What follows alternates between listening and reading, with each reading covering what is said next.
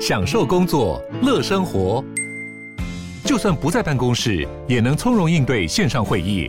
HP Dragonfly 透过专业的 HP Presence 设计，内建降噪及会议快速键，搭配清晰的 Bang & Olufsen 音效，增强音讯及视讯功能。HP Dragonfly 顶级商务笔电，采用 Windows 11专业版，让您在会议中享有最佳的视觉和听觉品质。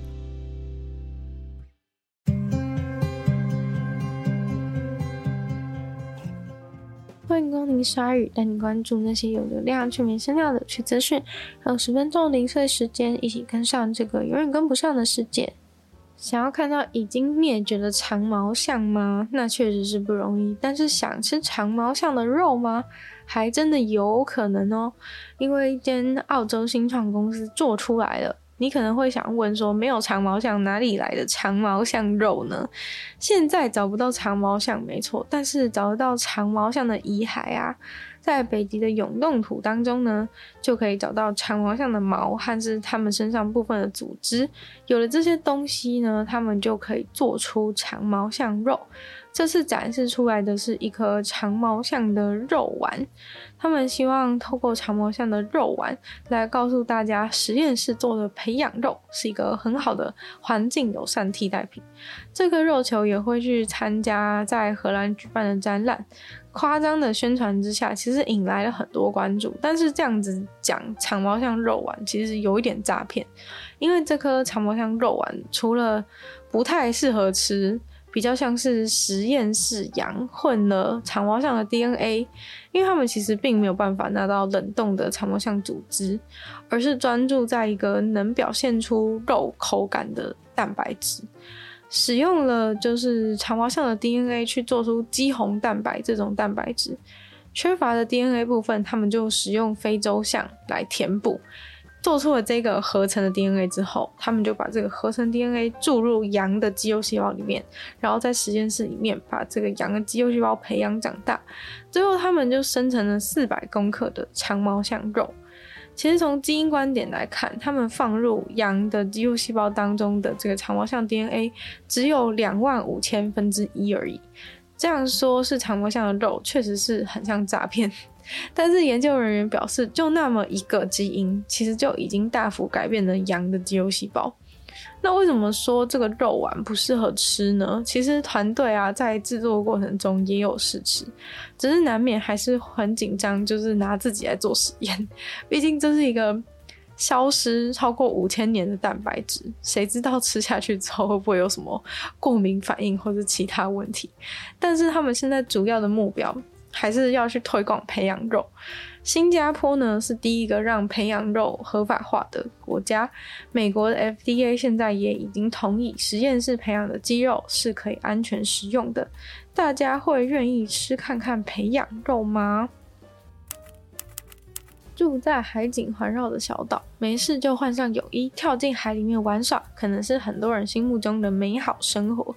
马尔地夫就是一个非常环海的地方，正是因为海平面上升的缘故，海已经多到不能再多了，能够生存的陆地也越来越少。在如此环境之下，真的是可以称之为四海为家了。如果是你住在这样的环境，你会不会尽情的享受各种水上运动呢？也许你会。也许我会，但是马尔地夫的人却不会。这是一个非常令人惊讶的消息，就是马尔地夫的年轻人，不要说天天玩水了，很多甚至还不会游泳。听起来真的非常的不可思议。在马尔地夫的领土，现在有九十九趴都是被海水覆盖，而且总共一千一百九十个岛屿当中的八十趴都只有海拔一公尺高。等于呢，马尔地夫人真的是住在海里，但是年轻人，尤其是女生，竟然不会游泳的比例很高。二零一二年的统计当中就显示，只有十趴的十五岁、十六岁的马尔地夫孩子具有游泳的能力，五十趴的孩子呢，从来没有浮潜过。这已经不只是失去传统生活形态那么简单而已，更像是一种基础生活能力的丧失。像以前的话呢，马尔地夫的家中煮完饭以后，就会直接在海里面洗碗。通常这种时候，全家人就会一起泡在水里面玩水，所以小孩子呢从小就常常泡在水里。但现在双薪家庭变多了，这种机会就少了。不过，影响女生不会拥有的重大因素，还是因为过度保护的教养方式，甚至在文化上发生一些很诡异的现象。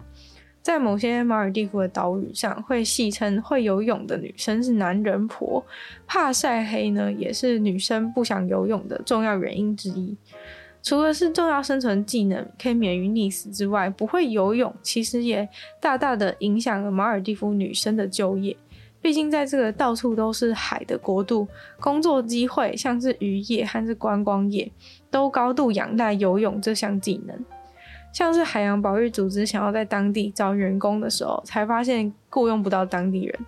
保育组织对当地的状况很难理解，到底是如何住在海里面却对海敬而远之？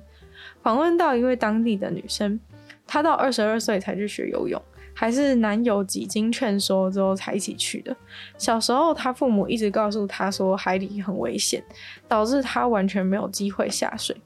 但自从他认识了马尔地夫的海洋以后，他才发现如此的美丽一直都近在眼前。不会游泳的人呢，却永远都无从得知。为了改变马尔地夫人不会游泳的现状，现在也已经有一些团体在努力的推广游泳，希望能让马尔地夫人找回他们对海的热爱。钓鱼大赛感觉是一个有趣休闲型的比赛，但是却有人因为在钓鱼比赛作弊而遭到起诉。大家兴高采烈的来参加钓鱼比赛，要比的就是谁钓的鱼总重量比较重。谁会想到有两个参赛者竟然在他们钓到的鱼里面动手脚，来赢得这场比赛？去年这两个人透过这个比赛，原本可以获得两万八千元美金，然而主办单位很快就起了疑心，把他们两个人取消资格。疑点就在于他们钓到的一种鱼，有经验的人一看大概就知道那种鱼目测大小多大的话，大概会有多重。但是当他们把整箱拿去称重之后，就发现总重比目测看起来加总重量还要重了快要两倍，于是这些鱼就被做了身体检查。他们把鱼的身体用刀子一个一个剖开，才发现鱼的身体里面都被放了铅球。当每只鱼都被开肠破肚以后，拿出了好多椭圆形的铅球。当时所有参赛者都在一旁看着，大家都看呆了。真相大白以后呢，他们也就被移送法办，最后被判了六个月到一年的监禁，吊销钓鱼执照三年。不过他们签的认罪协议，让他们只需要接受六个月的缓刑，并没收他们的船只和拖车。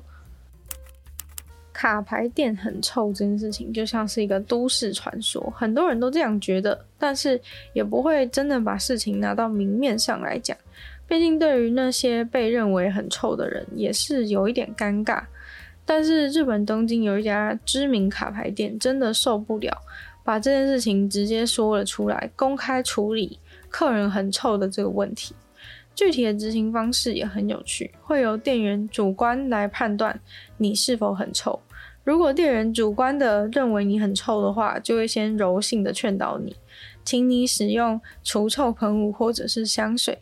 使用店家准备的除臭喷雾免费。如果除臭喷雾还完全无法盖掉你的臭味，还需要使用香水的话，如果你要喷 CK 牌香水，喷一次就要二十日元。另外一款的话，一次则是十日元。如果你不愿意配合以上的除臭措施，你就会被店员请出去。也许你觉得这些做法很极端，但事出必有因，店家也真的是无可奈何了。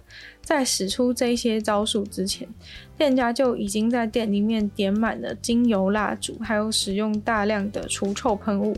但是因为客人本身实在太臭，所以在空间里面使用那些东西无法解决，只好呢直接从问题的根源——那些很臭的人身上来解决了。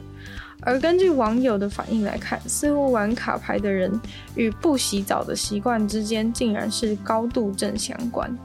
今天的鲨鱼就到这边结束了。再次感谢今天赞助的会员：伊恩、大影男子、James、KU、毛毛、黑牡丹还有 ZZ。就像其他愿去支持鲨鱼创作的朋友，可以在下方找到配创的链接，里面有不同的会员等级，还有不同的福利给大家参考。如果喜欢鲨鱼的话呢，记得再多多帮我分享出去，更多人知道，或在 Podcast 帮我留星星、写下评论，对节目的成长很有帮助。那如果喜欢我的话呢，也可以去收听我的另外两个 Podcast。其中一个是《牛的纯粹不理性批判》，里面有时间更长的主理性内容；另外一个的话是听说动物，当然就跟大家分享动物的知识。就希望鲨鱼可以继续在每周四跟大家相见。那我们下次见喽，拜拜。